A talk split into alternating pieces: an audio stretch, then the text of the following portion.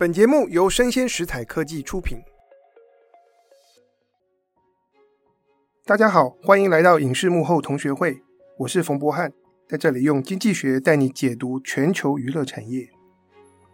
今年在农历年期间啊，我在脸书上面看到一个好朋友写了一句话，觉得很有意思。他说：“最需要摸着良心的三个职业是政客。”商人跟影评人，那时候我就觉得大受启发，要不要我们节目里面也来邀请影评一起聊聊他们的生活？所以今天我就邀请到 Christine 影评人来到我们当中。Christine 她喜欢透过电影阅读来探索人跟人以及人与自我之间的关系。她有一个粉专叫做一页华尔兹，我们欢迎 Christine。Hello，大家好，我是 Christine，很高兴今天能来到博翰老师的节目。OK，所以我想先问你的第一个问题是，很多人都觉得影评人的生活应该要很惬意，就每个礼拜有看不完的电影试映会邀约，或甚至可以遇到明星。所以我想先问问看你平常真正的工作样貌是怎么样？我在真的开始专职在做这个之前。也是这样认为的，我以为生活可以很按照自己的步调来，然后有适应就去看适应，但是后来发现没有，我专职了之后发现反而会更没有时间去看电影，因为变得是你要接很多的，比如说邀稿啊，或是一些相关的工作，然后你时间就会卡死在那里，然后你也必须要有固定的产出。然后除了产出之外呢，你也要维持你，因为现在就是一个社群时代嘛，所以你必须要维持你社群上的表现。这些加总之后呢，其实也没有多少时间了。所以是每天都在 赶稿吗？赶 deadline？对，基本上是这样。然后不然就是你要看电影、看剧、看书，然后这些都是一个电影应该算是花最少时间的。在观看方面是花最少时间的，可是如果是以剧啊或是书啊来讲，你就会除了花时间之外，你还必须要静下心来，所以就会变得你要有一个很完整的时间把这些都处理完成了，你才能安心的去看电影。那以前当观众的角色去看电影，和现在是影评人的角色看电影，这两种观影的心境会有不一样吗？嗯，如果是有接工作的前提下，比如说如果有接专访的前提下，我看电影的时候可能就会是一个备战状态。Okay. 就会你会去思考说，哎，我看这部电影，那我可以问导演什么？我可以有哪一些切入点去问演员，然后去挖掘这些他们跟电影之间的故事或是连接什么的。那时候看电影就会变成一个比较不一样的角度 在思考这些东西。可是如果我是休闲去看的话，我还是可以。很放心的沉浸在里面，不管是商业片，或是娱乐片，或是喜剧片，剧情片，其实我觉得都还是可以好好欣赏的。那你自己比较喜欢哪一种？休闲，为休闲而看，还是为了评论而看？我自己喜欢为休闲而看。那如果看了有感觉的话，我就会把它写下来。OK，对。那我想请问，就是影评人的角色是什么？他现在平常的工作到底？包含哪些东西？其实影评，我觉得这个是嗯、有定义上的差异啦。你如果因为我们那时候，我之前在金马有办一个亚洲电影观察团，然后他是每年会给人家去甄选，然后报名，他们会去两个阶段去筛选他们。今年可以加入这个亚观团的人选，然后可能你会有提供一些你的经历或者你的书面资料，等于给他们去评选。那那时候第一天就是由文天祥老师来上课，然后那时候也有分享了他对影评在过去跟现代不一样的定位，所以我那时候当下其实也是收获蛮多的。那他有讲到过去的影评跟现在的影评其实扮演的蛮不同的角色。那过去他看电影写，看电影写，然后有报纸的地方发表，他可以很专心，很应该说。没有干扰就一直去做这件事情，但是现在的影评扮演的角色是不一样。你有很多的媒介，包括我们现在的 Podcast，还有 YouTube，然后再加上不管是文字或者是呃以图为主，像现在 IG，你可能就是一个视觉非常重要，反而文字是其次的东西。那这些东西就会变成，它会以一个更多元的形态在接触不同族群的观众。那像你的图片都是自己做美编吗？还是会再找人帮忙？嗯，基本上一般图片还是以剧照为主了。嗯、对，那有美编的话，呃，我自己的节目上可能会有一点加工的东西，那个就是交给专业去弄。对，那大部分都还是我自己在在操作。那我看到也有很多的影评同温层里面，就有些人就是，我觉得他们每个人目标是不一样的。像我比较是偏。我只想要单纯去用文字去表达。那很多人有人希望以后可以往策展方面去做，所以他就会想要把很多很多他喜欢的电影介绍给他的读者。那有些人是喜欢站在评论的角度，或是站在一个观察分析的角度，那他们可能就会往比较偏报道或是访谈的方面。去借由自己对电影的专业，然后去有一些不一样的火花产生。所以其实过去的影评主要就是文字工作者，对。但是现在的影评变成是多 多媒体工作者，对。有时候还要背起摄影机，你就是不只要访谈，你还要兼摄影师，就是变成这个样子。OK，那你觉得影评，呃，或者是你的评论，可以为整个产业或为观众带来什么样的价值？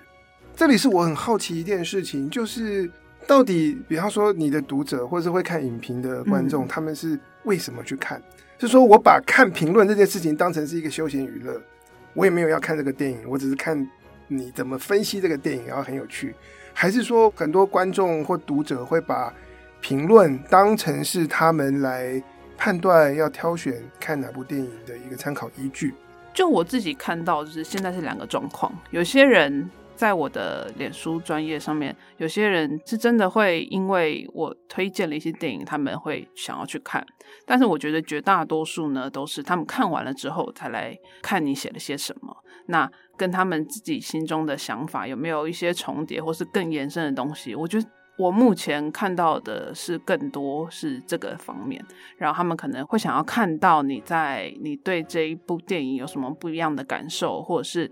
嗯，有没有把他们心中的想法更清楚，或是更丰富，或是更延伸的去做一些书写上面的一个一个发展？这样。那你的读者会给你回馈吗？说我认同你的看法，或者是来跟你呛，说完全不不是你写的这样子。通常呛的话，都是一个他们不认同的状态。和第一个，他们可能觉得这部电影很难看；第二个，就是我可能写的这部电影不好的话。然后他们就会来反驳.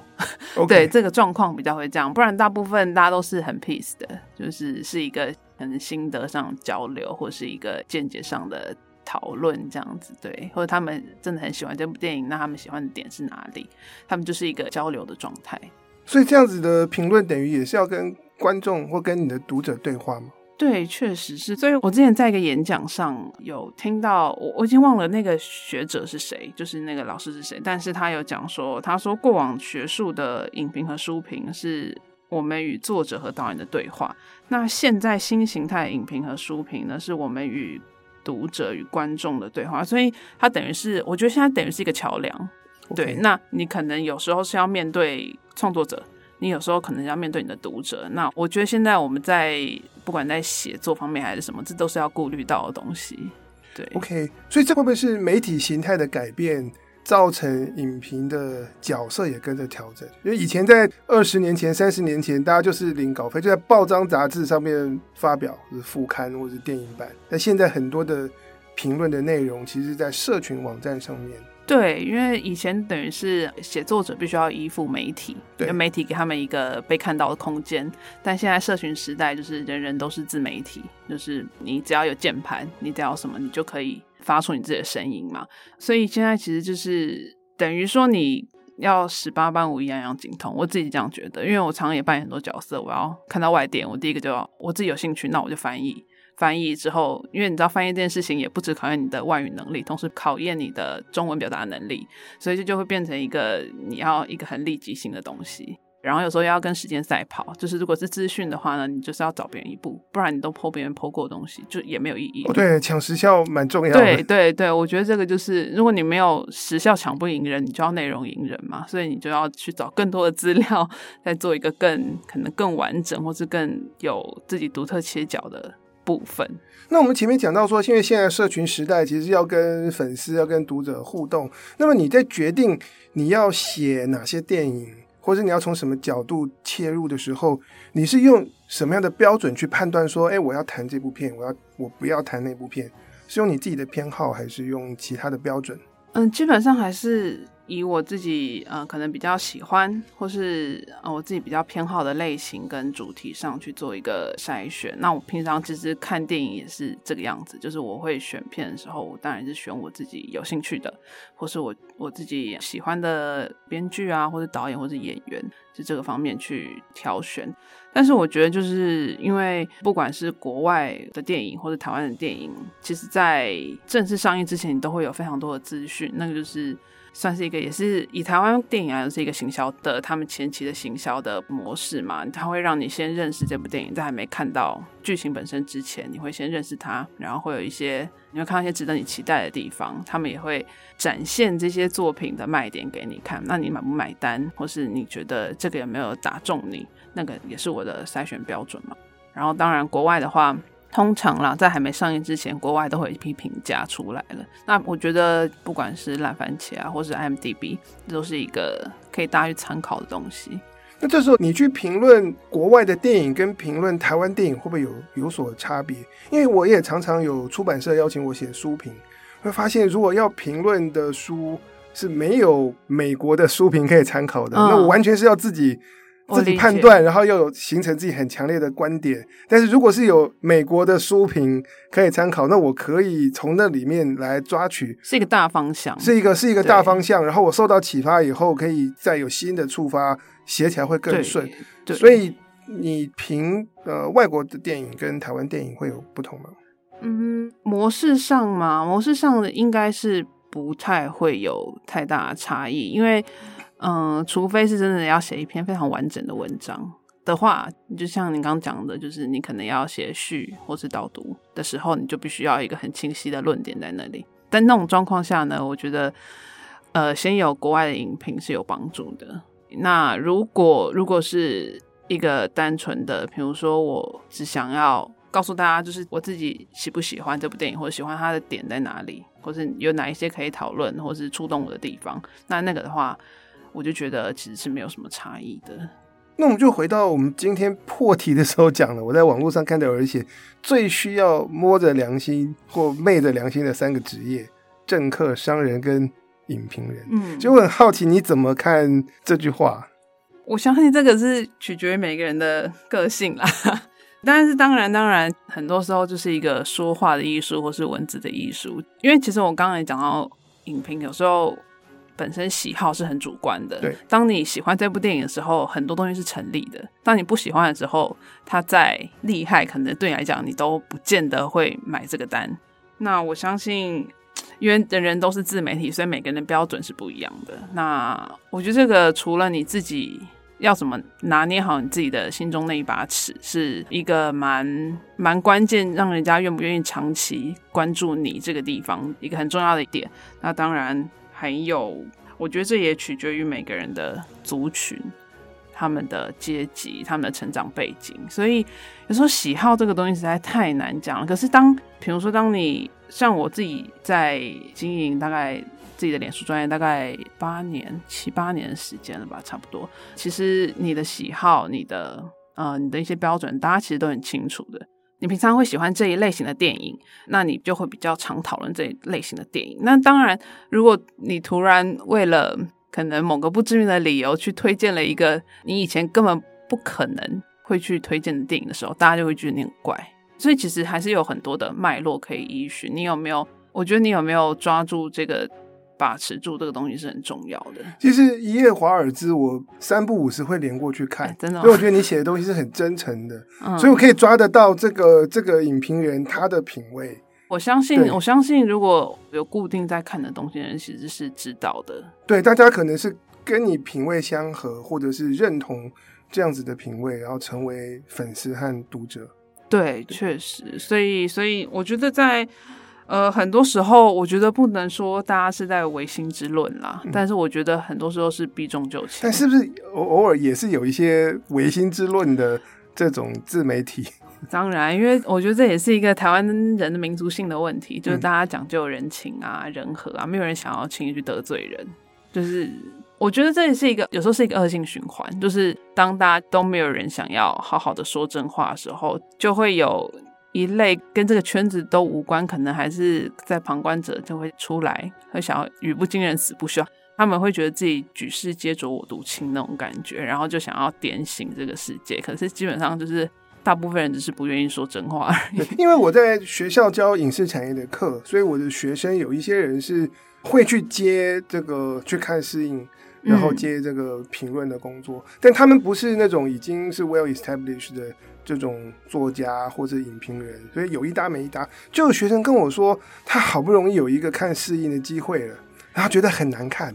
可是他他又怕说，我这次如果就直接写很难看，或者我看完以后没有在社群上面做一些推荐，嗯，他怕他之后就接不到其他的这些试映会的邀约。可是接这些邀约也没有，我基本上也没有收入可言。就是、嗯、对，我觉得这个呃试映会邀约倒是不是那么的重要。对对，因为你毕竟你看电影也不是为了这些邀约啊。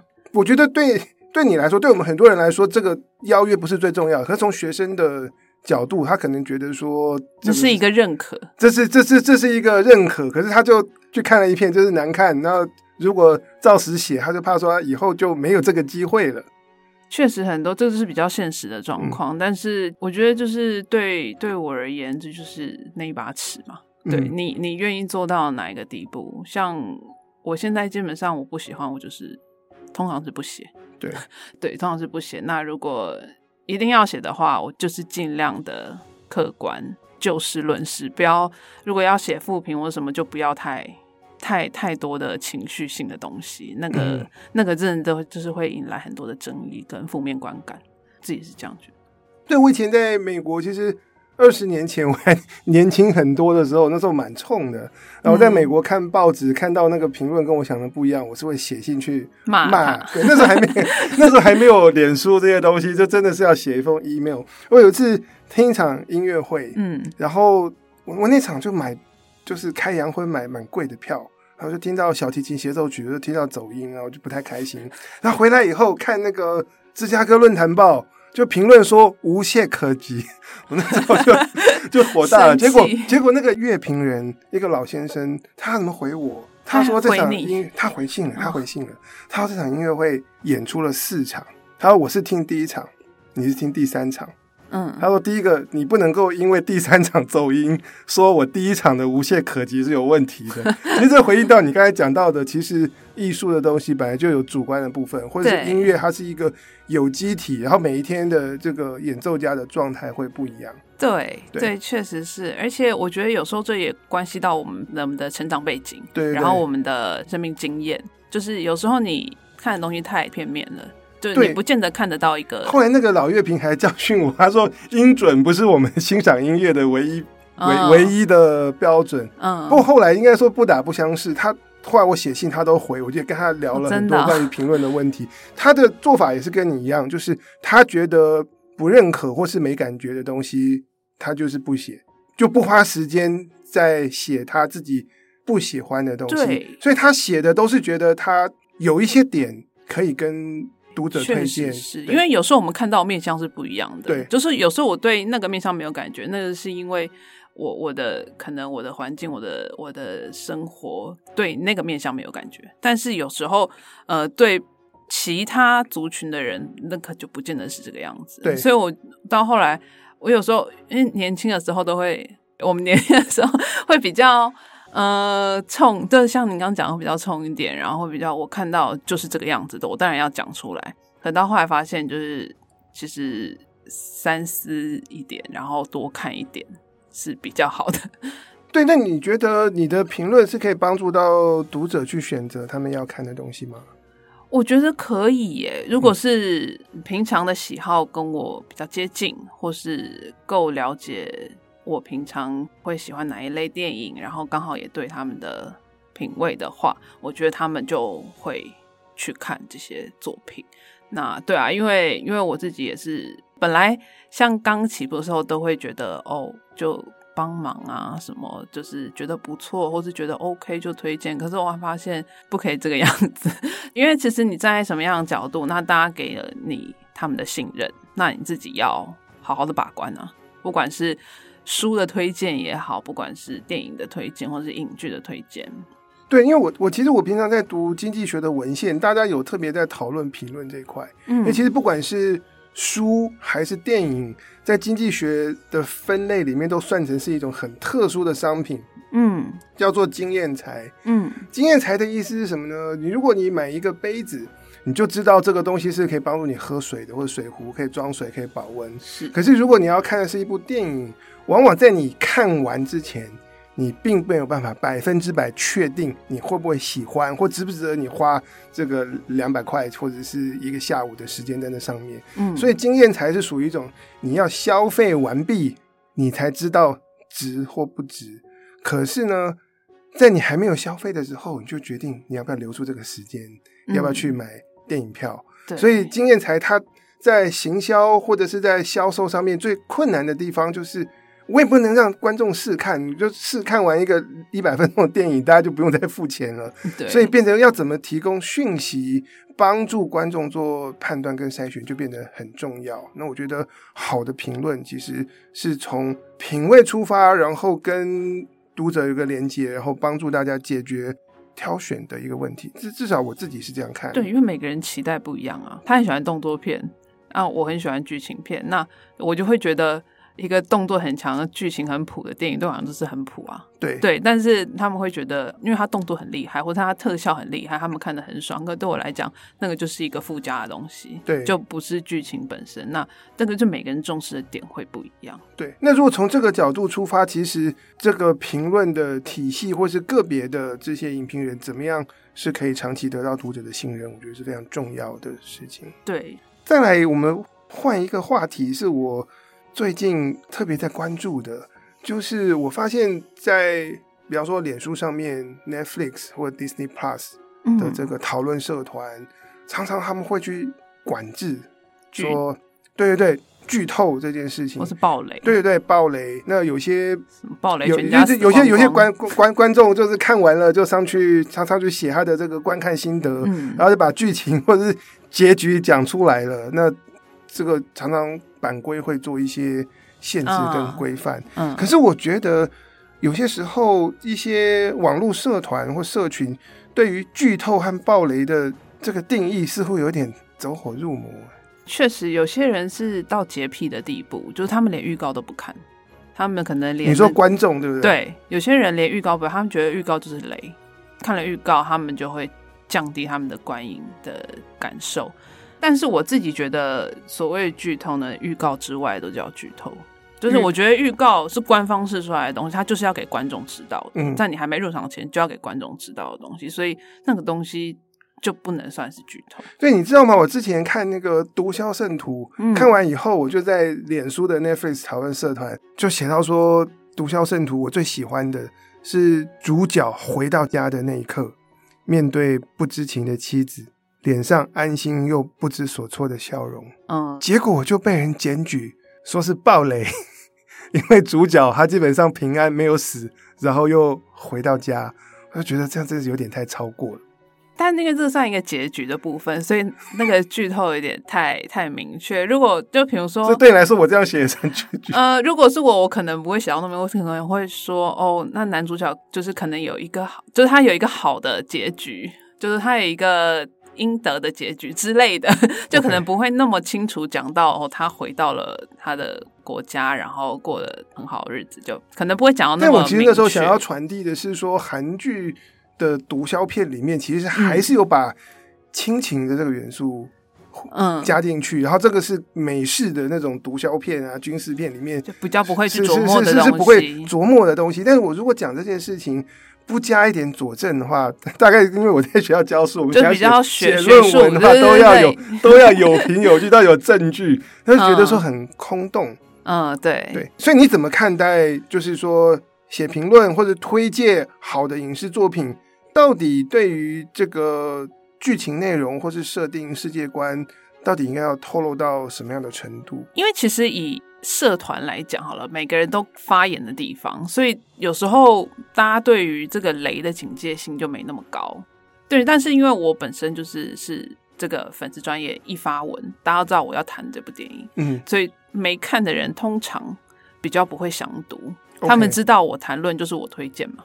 对，对，就是因为因为通常我不喜欢，我就不会我就不会 po，所以他们的几乎都知道我有放，就是我推荐这部电影。那那他们就可能就会觉得，很多人我看到的啦，很多人是看了之后再回过头来找文章，OK 看的文章讨论。因为其实，在社团里你会比较难回去找，也就是大家就是可能就是划过这样子。所以你的读者是相信你的推荐，所以大家看到你有讨论，他们就觉得说是。他会有一个基本的 good, good, good sign，可能他会去看这部电影，但他会等他看完了以后再回过头来，呃，来看你怎么对怎么谈。但是基本上我是没有在防雷的.就是我不太会去避谈剧情这件事情，但我也不会太巨细靡遗的去谈剧情，就可能是一个。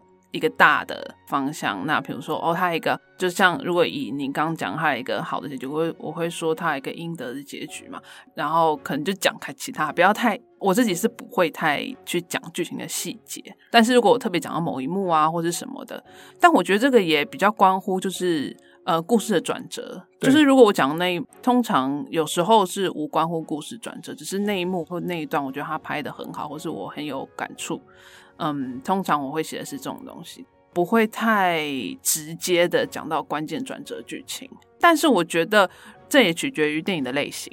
就比如说一个悬疑推理片好了，那真的要很小心去避雷，或是而且我觉得大家会这么重视雷不雷的问题，大概是从大概是从《冰与火之歌》还有漫威的电影开始。因为这些电影都是非常讲究转折，它呃，像《冰与火之歌》，它几乎每一集都是一个 twist，对，所以这个东西就相对而变得很重要，谁死了，然后谁谁怎么又复活了之类的，就是这是观众最重视的东西。那像漫威也是，那它最后的结局到底谁出现了，或是他们怎么样了，那个也是观众最重视的。我觉得这个就会变得相对敏感。不过关于漫威，我有看到过一篇报道，是一个。嗯秘辛，他们讲到，就是我们如果看漫威电影在美国国内的电影票房，它的第一周是超高的，然后二三周马上就急速坠落。可是因为第一周实在太高了，所以它整体加起来还是可以有一个非常惊人的这个票房数字。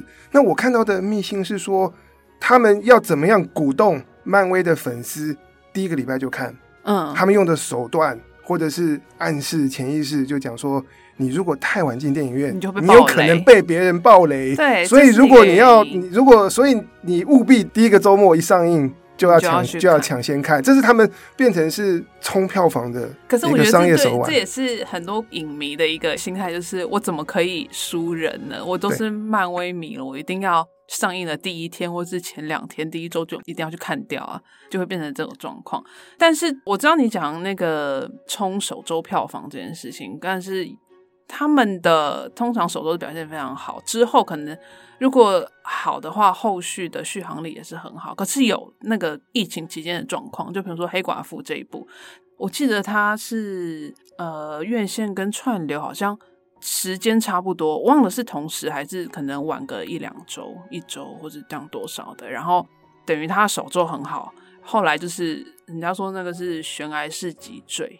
然后那时候，史嘉蕾·乔韩森就有去因为这个去打官司，因为他觉得那个是因为他们的行销手法导致他的票房呈现这样子的状况，所以我觉得这也是一个很微妙的事情。对，我我刚才讲的是二三周会。掉很多，掉很多，其实反映的我我我指的并不是那个黑寡妇的特例，我指的是因为他们第一周实在是冲太高了，然后同样在高票房的电影里面，如果是把它拿来跟那个 James Cameron 嗯的电影相比的话，嗯、像他《阿凡达》的第一部，第一周、第二周、第三周的票房是平的，对，然后他《阿凡达》的《阿凡达水之道》嗯啊、呃，去年底上映的第二周有掉，可是。完全没有像是什么蜘蛛人无家日啊，没有这么夸张，那么那么夸张。然后二三周是平的，甚至后面还会微幅上升。对，因为那个比较没有雷不雷的问题。OK，对，我觉得大家会想要冲，真的就是怕被爆雷，就是他们不想要别人告诉他三代同堂这件事情，就是蜘蛛人无家日的三代。不过讲到这个点，我倒觉得其实对有些观众来讲，你多透露一点讯息，会让电影更有吸引力。对，但是到后来大家都知道了，因为就算你设了防雷，还是有很多人会去自雷。因为对我对我来说。有告诉我三代同堂会让我更想看，我也是啊。其实我也是一个不害怕被爆雷。对对，然后反反而你什么都不讲，我会觉得说我我过去十几年我已经看过一堆蜘蛛人了，我干嘛再多看这一部？可是有有三代同堂，就觉得说这是他对我最有吸引力的。所以每个人要的不一样。对对，其实我觉得想要知道的人，我我自己看待这些评论或者是宣传所释放出来的素材，我大概还是从。这个经济学的角度是比较市侩，就是你释放出来这些素材是可以帮助票房更好的，还是大家觉得说，因为知道这些，那我就就了解了，我就不看了。嗯、所以，所以有有些时候，其实每部电影不太一样，有些东西不要透露太多，然后保持一种神秘感，大家觉得很好奇。但有的东西释放足够的关于剧情角色的讯息，大家反而会更想看。对，呃，但是中王这个是比较偏商业电影的操作手法，但我觉得这个有点武断。可我常常跟我朋友说，故事够好，你就不怕被爆雷。就是故事够好，这个雷不会影响你的电影好不好看本身。OK，对，其实对，我常常跟朋友这样讲，但是我这个是有点武断的讲法啦。但是我自己是这样想的。好，那我们再来看一下，我其实也蛮好奇的，就从你担任做影评的角度出发。你觉得对台湾的这个影视产业发展有什么样的观察和建议，或者是台湾的这个产业环境可以怎么做，来让评论的这块可以有更更稳健或更多元的、嗯、的发展呢？嗯，我觉得其实以台湾现状来讲，评论嗯比较不算是一个被正式看待的东西。我觉得如果以以电影产业或是影视产业来讲，评论。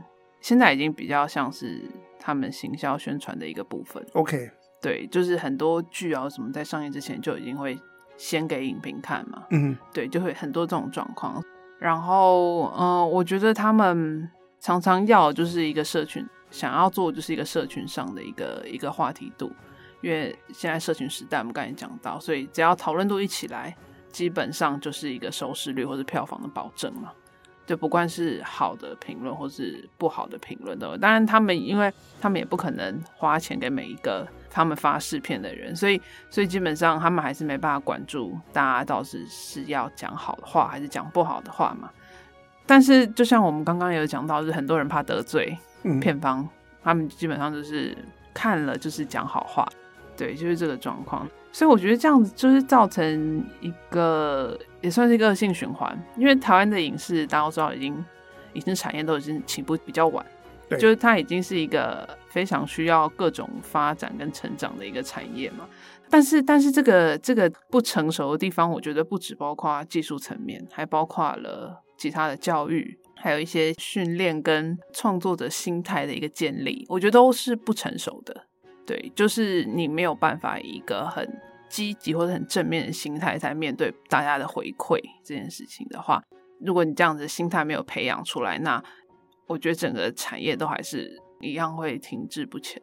技术的方面当然是有成长了，嗯，因为我是觉得评论的系统其实对于要发展自己比较台湾的电影。或是台湾的这个文学出版的写作，我觉得非常重要。因为我以前有机会是在这种国际书展，就是海外的影视内容市场展，嗯、然后来推介，设法去卖版权。嗯，那对方有时候会问一个问题，就是你这个作品在台湾得到哪些评论？嗯，然后你得到的这个评论是有人看的，没人看的，是在什么样的媒体？对于在版权推广，从这个角度出发，我发现，因为其他国家的观众或读者，或者出版社或发行商，他们有些人有时候会重视台湾的原创作品，嗯，在台湾得到的评论。那这个时候，如果我们没有一个很健全的评论体系，我们没有，那对对对，那就就拿不拿不拿不出来，或者是就就给他一个这个 Instagram。对那对啊，那个账号，对对，那个也没有办法。就是但这种版权推广的场合，我就瞬间发现说，这这个评论体系其实是对于要发展自己国家的这个原创内容，其实是很很很重要的一件事情。对，而且他们通常应该要的是真的是正式的媒体上面的这种刊的评论吧。台湾现在其实愿意刊评论的媒体很少啊，蛮少的，而且而且就是商业型的作品评的也蛮少。对，不管是影评、书评都是一样。对对，可是我觉得这样子的现况，其实有时候会为了这个台湾的作品要卖到海外，一个不好的影响。也不是不好，我们就少了少了一个证据，嗯、是可以跟跟跟跟其他人来说明说，哎，我们这个作品在好在哪里？在台湾自己的评论的体系，嗯、或者自己的观众觉得它好在哪里？嗯。但就我所知，很多媒体本来都有在经营书评这一块，但是后来就是一删减嘛，到后来就是都没了。对，因为而且是对流量的帮助有限，稿费很少，是稿费少少。你你看一本书可能要一个礼拜的时间，然后你再加写一篇文章，其实投资报酬率真的是很可怜。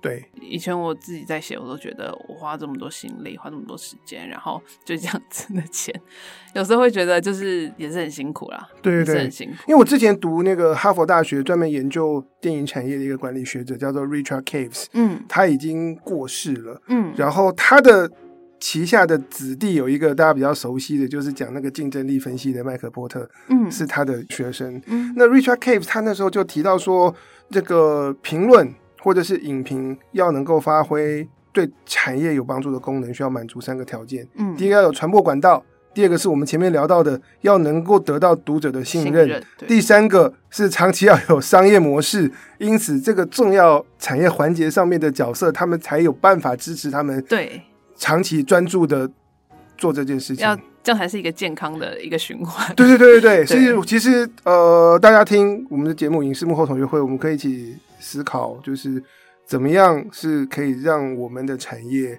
是可以有一个商业模式，整个产业体系有个商业模式去支持我们有一个这个评论体系的健全发展。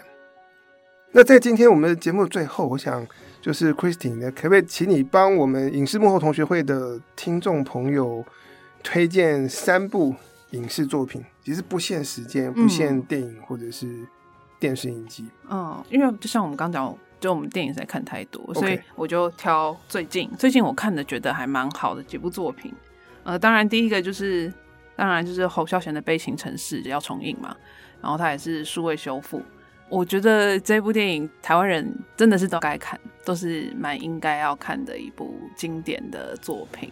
那它是讲关于在二战后，二战后，然后国民政府那时候。还没迁台的时候嘛，就二战结束的时候，那那段时间的时代的状况嘛，那我觉得现在看你也不会觉得它很过时，反而是像是那个时代，你会觉得你没有经历过，但是透过这部电影，你好像可以多了解一些什么。它也没有太多的说教，因为侯孝贤的电影其实不太会说教，但是你要静下心来看，那你会有很多的收获，然后也有很多的体悟。对，这部三十年前我没有看，所以我正好可以把握这次机会。刚好刚好。对对对，那你的推荐的第二部是？我想推荐的是国片，也是最近上映的，它是关于我和鬼变成家人那件事。那它其实话题度已经够高了，我觉得应该已经不用再多做什么剧情上的介绍。可是，嗯，我觉得它很好在于，我觉得台湾的电影很难，应该不是很难，他们还。比较没有一个固定的模式去拿捏到商业娱乐，然后还有作品本身可看性，我觉得还没有拿捏到那个平衡点。那我觉得这部作品应该算是至今拿捏的最好的一部，它各种元素都有，喜剧啊、警匪啊，然后亲情啊、爱情啊，其实都有。然后其实它也是一个抓的非常精准。不管是在行销还是在拍摄什么，整部电影其实抓得非常精准。那我觉得这部电影大家进场去看，应该是可以被娱乐到，然后有一些收获可以带出电影院的作品。这样，然后还有一部，它可能离观众比较远一点，离主流观众比较远一点。可是，可是它是一部很特别的作品，它是日历 After Sun，然后它是英国，应该算是英国的电影。对，那它这次男主角 Paul Mescal 他也有入围。他有入围这届奥斯卡最佳男主角，算是一个潜力股吧。这个男主角他之前演了《Normal People》正常人这部影集的男主角，然后我那时候看的时候，我就觉得，嗯，他很符合书中的形象，可是演技好像可以再观察一下。可是到这一部日历，我觉得他真的是一个，呃未来是不可限量的演员。那他这部电影其实是比较有点像是一个呃长大成人的女生，她在拼凑她过去跟她父亲之间的回忆，然后是一段他们去土耳其出游的一个旅途的过程。那其实就像刚讲的暴雷这件事情，我不想要暴雷，但是但是我觉得这个雷讲出来会让这部电影比较有可看性，就是他不知道这是他跟他爸爸，他那时候不知道这是他跟他爸爸最后一次出游。那你会在这部电影中看到，就是体悟到一件事情，是我们可能成长路上都会体悟到，就是我们小时候并没有办法理解爸妈为什么这样做呢？为什么那样做？为什么那么辛苦？可是很多事情真的是到我们长大之后才会懂得的。然后你会发现，就是嗯，那时候的不管是父亲或是母亲，他们背负了多少的哀伤啊，或者他们背负了多少的压力。那我觉得《日历》这部电影是很有后劲的一部电影。那如果比较喜欢独立片的观众，非常推荐大家可以进戏院去观赏。OK，谢谢。因为我们今天很很高兴，也谢谢 Christine 啊来到我们节目当中跟大家聊一聊。那如果你有兴趣，也可以连上这个一夜华尔兹，然后看 Christine 的其他的文章和评论。Christine 其实蛮常探讨作品里面细腻的情感流动。那我们谢谢 Christine 来到我们当中，谢谢大家。OK，以上就是我们今天的内容，希望你喜欢。我是冯博翰，影视幕后同学会，我们下次见，拜拜，拜拜。